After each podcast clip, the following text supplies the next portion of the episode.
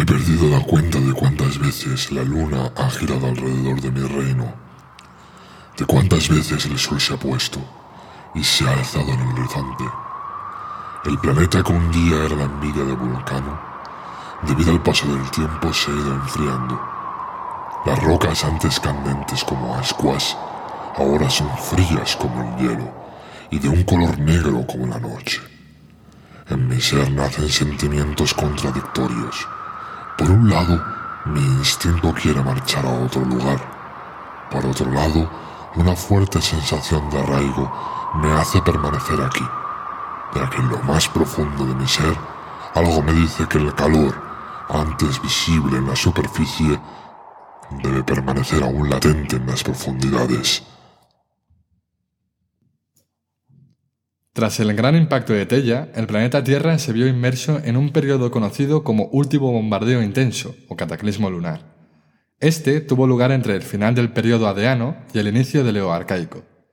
Consistió en un bombardeo casi constante de cometas y asteroides que afectaron a la Luna, la Tierra y Mercurio. Los cráteres originados por este bombardeo son muy visibles en la Luna, y, gracias a las misiones Apolo, se pudo comprobar cómo los meteoritos caídos en el satélite son similares a los del planeta Tierra, tanto en composición como en edad, permitiendo concluir que tanto la Luna como nuestro planeta se vieron afectados por un intenso bombardeo de cometas y asteroides. El origen de este cataclismo es todavía hoy un misterio. Se admiten hasta tres hipótesis diferentes. La primera es que dicho material fueran restos de un planeta denominado Planeta V, el cual se encontraría por detrás de Marte. Dicho planeta vería desestabilizada su órbita y acabaría siendo destruido por el cinturón de asteroides de Júpiter, lanzando sus restos hacia la Tierra, Mercurio y la Luna. Otra hipótesis es que los planetas más externos y gaseosos del Sistema Solar, Urano y Neptuno, se formaran relativamente tarde, generando una desestabilización de planetas más pequeños, que acabarían chocando entre ellos y proyectando sus derrubios hacia el Sistema Solar interior. La última hipótesis establece el concepto de resonancia orbital, como la causa de toda esta desestabilización de cuerpos. La resonancia orbital es un fenómeno que ocurre cuando dos cuerpos celestes tienen periodos orbitales con una relación sencilla de números enteros. ¿Qué es esta relación? Esta relación implica que dos cuerpos celestes de gran magnitud, como por ejemplo Júpiter y Saturno, se mantuvieran fijos en sus órbitas. Por consiguiente, los cuerpos de alrededor se desestabilizarían, y en este caso sería el cinturón de asteroides el cual se vería afectado proyectando una gran cantidad de material hacia el sistema solar interior. La llegada de cometas, asteroides y meteoritos es un fenómeno muy común hacia el final del periodo adeano, y esto es un punto más que interesante para tratar el tema de hoy, el origen del agua en nuestro planeta. Para ello vamos a tener un programa un tanto extraño, en el que vamos a tener tres historias paralelas.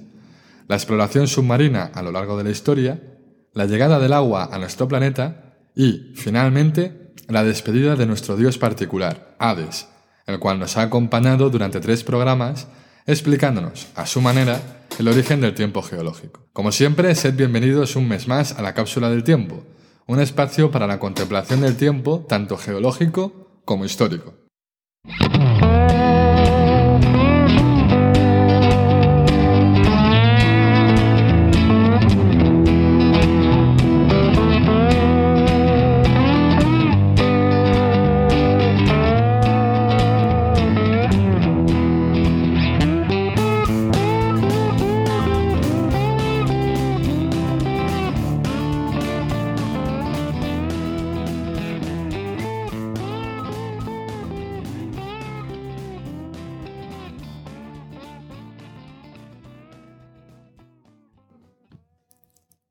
El carácter exploratorio del ser humano siempre ha sido y es un denominador común en su historia.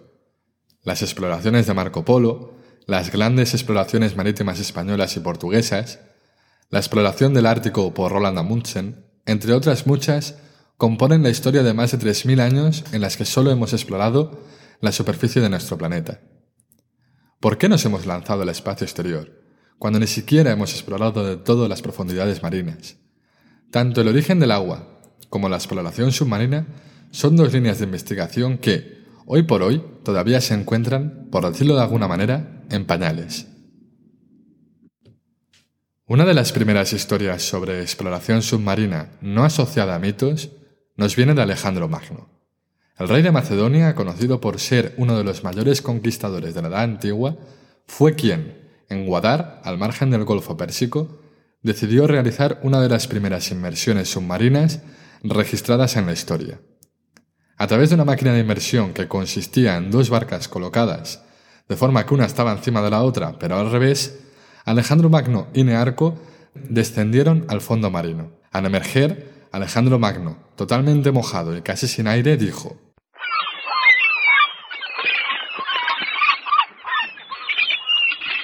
Los hombres como Aristóteles nunca han visto más que agua agitada por el viento, nunca han contemplado más que espumas centelleantes, nunca han estado sentados que en la tapa del cofre. Mira esta tierra desolada y maléfica de Gedrosia. Desde que el mar lo cubre todo es fertilidad, belleza, frondosidades, vírgenes, exuberancia.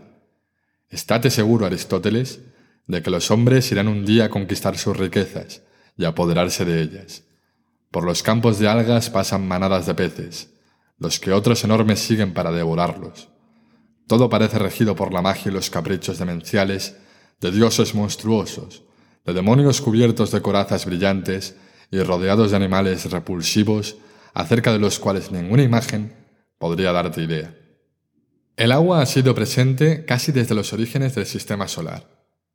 Ya en el disco protoplanetario gaseoso que envolvía al Sol seguramente habrían los elementos necesarios para formar agua, hidrógeno y oxígeno. Sin embargo, al ser elementos relativamente ligeros, fueron fácilmente sublimados por la energía generada por el rozamiento de los gases de la nube y la luz del Sol. La sublimación de estos elementos provocaría que el sistema solar interior quedara relativamente seco, mientras que más allá de Júpiter se concentraran los elementos ligeros y por consiguiente el agua. La línea de separación entre esta parte seca del sistema solar de la parte húmeda se llamaría línea de nieve. Así pues, como ya sabemos del primer audio, la Tierra se formaría por acreción de planetesimales. El origen de estos serían de dos tipos, unos venidos de la parte seca del sistema solar y otros que procedían más allá de la línea de nieve. Es decir, unos no contenían agua y otros sí. Así pues, ya en su formación, la Tierra tenía agua, pero no agua como nosotros la conocemos, sino agua contenida en minerales hidratados. Para visualizarlo mejor, Pensemos en Hades. Cuando este dios llegó al planeta, se encontró una enorme pelota de lava sin contenentes ni agua, algo muy parecido al infierno heleno. Esta lava tendría agua, pero mezclada en los minerales que dicha lava contiene. Pasado un tiempo, los minerales más pesados se irían hundiendo, formando el núcleo terrestre, y rodeándolo quedarían aquellos minerales más ligeros, que compondrían el manto. Esta sería la imagen de la prototierra antes de sufrir la colisión de Tella y formar la Luna. Dando un salto en el tiempo, nos trasladamos al 26 de enero de 1960. El comandante de la Marina estadounidense Dan Walsh y el ingeniero Jacques Picard se convirtieron en las dos primeras personas en pisar el lugar más profundo del planeta, el fondo del abismo Challenger, la zona de la fosa de las Marianas con la mayor profundidad. Este hecho se vio eclipsado casi en su totalidad por la exploración espacial. Sin embargo, resulta increíble desde la perspectiva actual lo que estas dos personas consiguieron. El descenso comenzó un día bastante movido en cuanto a oleaje. La confusión reinaba entre el equipo. No sabían si empezar el descenso ese mismo día o aplazarlo. Lo más sensato hubiera sido aplazarlo, pero algo empujó a Picard a cerrar la escotilla en su batiscafo a las 8 de la mañana y comenzar el descenso.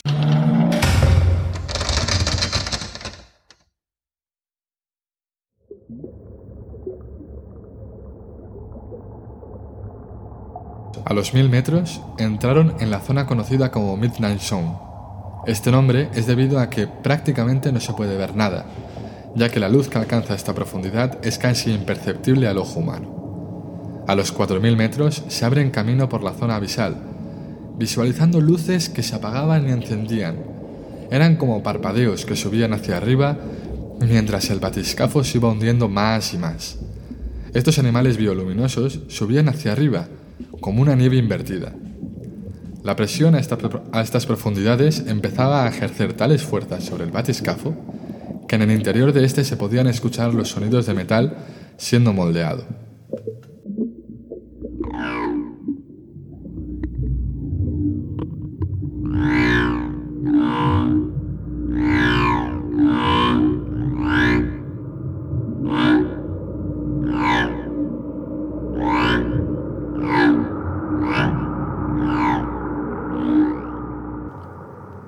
Los 6.000 metros entraron en la zona adopelágica, la zona más profunda.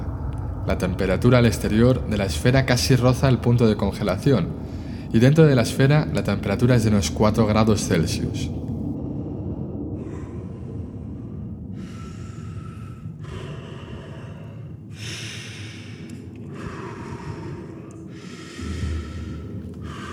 ...9.000 metros, la misma altura a la que vuelan los aviones comerciales.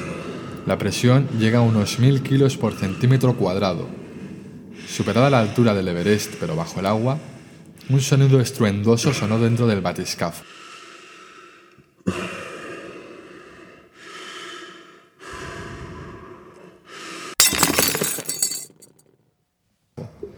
Una ventana de plexiglas, una especie de resina sintética, se había agrietado. Nadie sabe lo que pasó por la cabeza de estos dos hombres al oír este estruendoso ruido, pero ambos decidieron seguir bajando. Pasaron 10.000 metros y a los 10.100 metros Walsh decidió aminorar la marcha para entender un aterrizaje suave. Cuatro horas y media después de que empezara el descenso a 10.196 metros de profundidad, Picard y Walsh conquistaron el agujero más profundo del planeta, las puertas del Hades. Mi hermano Poseidón ha venido a visitarme. Desde el Olimpo dice que ha estado observando el planeta durante largo tiempo y como yo hiciera en el pasado, se ha quedado prendado de él. Han pasado muchos años. Este planeta no rezuma de fuego y de llamas. Ya ha perdido su belleza, la cual hacía extremadamente agresivo y bello. Ahora es más frío, más claro, menos oscuro. Me parece bien cederle este planeta a mi hermano, pero no quiero marchar. Quiero seguir reinando. Al fin y al cabo, este es mi hogar. Tras muchas lunas discutiendo, mi hermano y yo mantuvimos una lucha prolongada en el tiempo. Una lucha que acabó haciendo hacer caer grandes rocas del cielo, rocas tan grandes como montañas. Estas rocas trajeron además un líquido elemento, transparente, reflejaba el firmamento. Poseidón cada vez estaba más entusiasmado con mi casa. Me la quiso robar y eso me enfurecía más y más. Finalmente tuve que intervenir mi hermano Vulcano. Él nos hablaba de paz, nos hablaba de que el silencio es un precioso regalo y que por qué enturbiábamos tanto su precioso trabajo en la forja.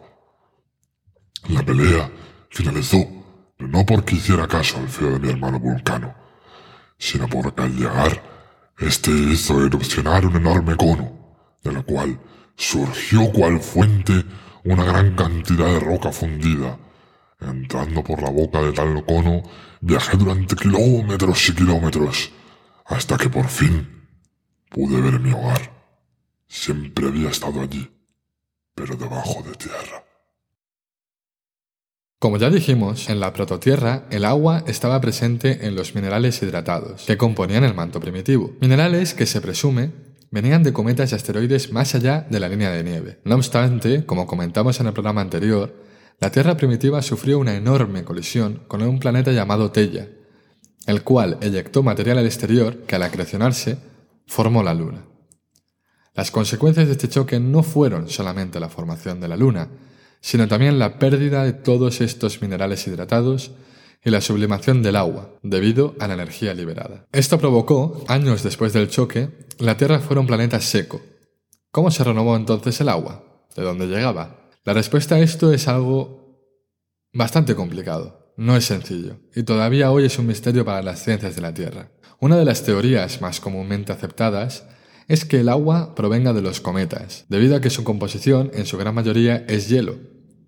Para comprobar esta teoría, los científicos han realizado un estudio de la relación existente entre el deuterio y el hidrógeno, relación que se utiliza generalmente para seguir la pista al origen de un objeto y reconstruir así la historia de un determinado material al comparar la relación de deuterio-hidrógeno de los océanos terrestres con las dos fuentes de cometas, la nube de Oort y el cinturón Kuiper, se llegó a la conclusión que establecer el origen del agua en los cometas no estaba del todo claro. Esto es debido a que la relación de deuterio-hidrógeno de los cometas, de la nube de Oort y los de la Tierra no son iguales, de hecho son el doble. Mientras que los últimos datos que se obtuvieron de la sonda enviada al cometa Churyumov-Gerasimenko, proveniente del cinturón Kuiper, se observa una relación de deuterio-hidrógeno que triplica la terrestre. La segunda teoría, más aceptada que la anterior, es que el agua terrestre provenga de asteroides. La fuente de dichos cuerpos se situaría más cerca que la de los cometas, concretamente en el cinturón de asteroides entre Marte y Júpiter.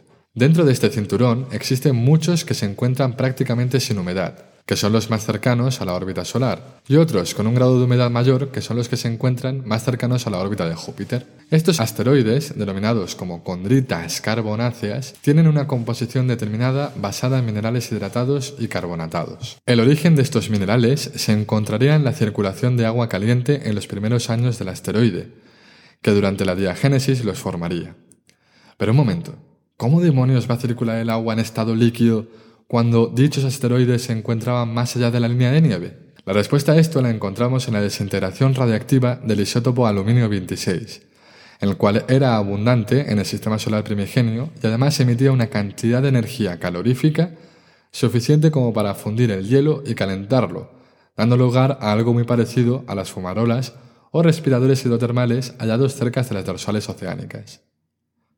Tal y como se hicieran los cometas, se llevaron a cabo estudios de deuterio-hidrógeno, hallándose una relación prácticamente coincidente. No obstante, cabe preguntarse, ¿y cómo llegaron hasta la Tierra los asteroides? La respuesta a esto la encontramos en los últimos millones de años de la formación del Sistema Solar. En las últimas etapas, la influencia gravitatoria de cuerpos más grandes generaría inestabilidades en otros cuerpos o conjuntos de cuerpos como el cinturón de asteroides. Esto provocaría que todo el sistema solar interior, sobre todo la Tierra y Marte por su cercanía, se vieran rociados por una ducha de asteroides, dentro de los cuales estarían las condritas carbonáceas. Todo parece favorecer la balanza a la teoría de los asteroides para explicar el origen del agua. Pero hay una gran tara en esta hipótesis, la proporción de gases nobles. Los gases nobles son unos elementos que suelen estar exentos, o no suelen reaccionar con ningún otro elemento de la tabla periódica que no sean ellos mismos. Esto lo hace unos indicadores ideales para realización de comparaciones, así como fuera la relación deuterio-hidrógeno en los cometas. Pues bien, en el pasado año 2016 se comprobó la triste realidad de que la proporción de xenón en la Tierra y en Marte era mucho menor que la estudiada en los asteroides del cinturón. Por ello, la primera teoría sobre el origen del agua a partir de cometas ha vuelto a cobrar mucha importancia, ya que se comprobó que la relación de deuterio-hidrógeno en algunos cometas del cinturón de Kuiper era similar a las observables en los océanos terrestres. Por ello, es muy importante conocer la relación de xenón que se obtenga de la misión Rosetta en el cometa Churyumov-Gerasimenko.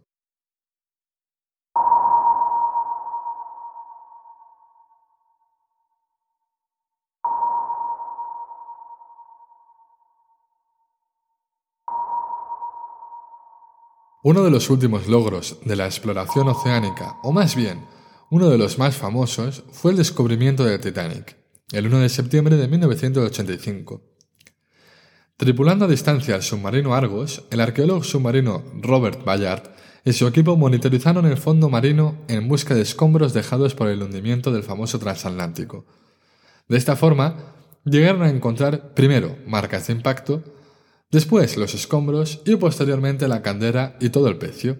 Dicho descubrimiento se realizó en el año 85, hace ya más de 30 años. Ya por estas fechas existían submarinos no tripulados e incluso dotados de cámaras que permitían observar restos de un barco del cual solamente existían dibujos, planos y fotografías antiguas. La investigación y exploración submarina no solamente tiene mucho que ofrecer a la ciencia, también a nuestra propia historia. Por ello, su divulgación es muy importante. El director de cine James Cameron dirigió una de las películas más premiadas de Hollywood, protagonizada por Leonardo DiCaprio y Kate Winslet. Todos sabemos cuál es, el Titanic. A partir de esto se realizó un museo del Titanic en Belfast, donde acuden miles de visitas anualmente. En el sótano de este museo, además, hay una sección dedicada a la búsqueda y descubrimiento del Titanic, donde se invita a una reflexión sobre la importancia de la exploración submarina, invitando a los más jóvenes a embarcarse en un campo apasionante donde todo está por descubrir. No solo a los más jóvenes, sino también a los más adultos, esta pasión por la aventura y el descubrimiento es algo con lo que más de uno soñamos. El mismo James Cameron fue el tercer hombre después del teniente Walsh y del ingeniero Picard que pudo tocar el fondo de la fosa de las Marianas a bordo del Deep Sea Challenger.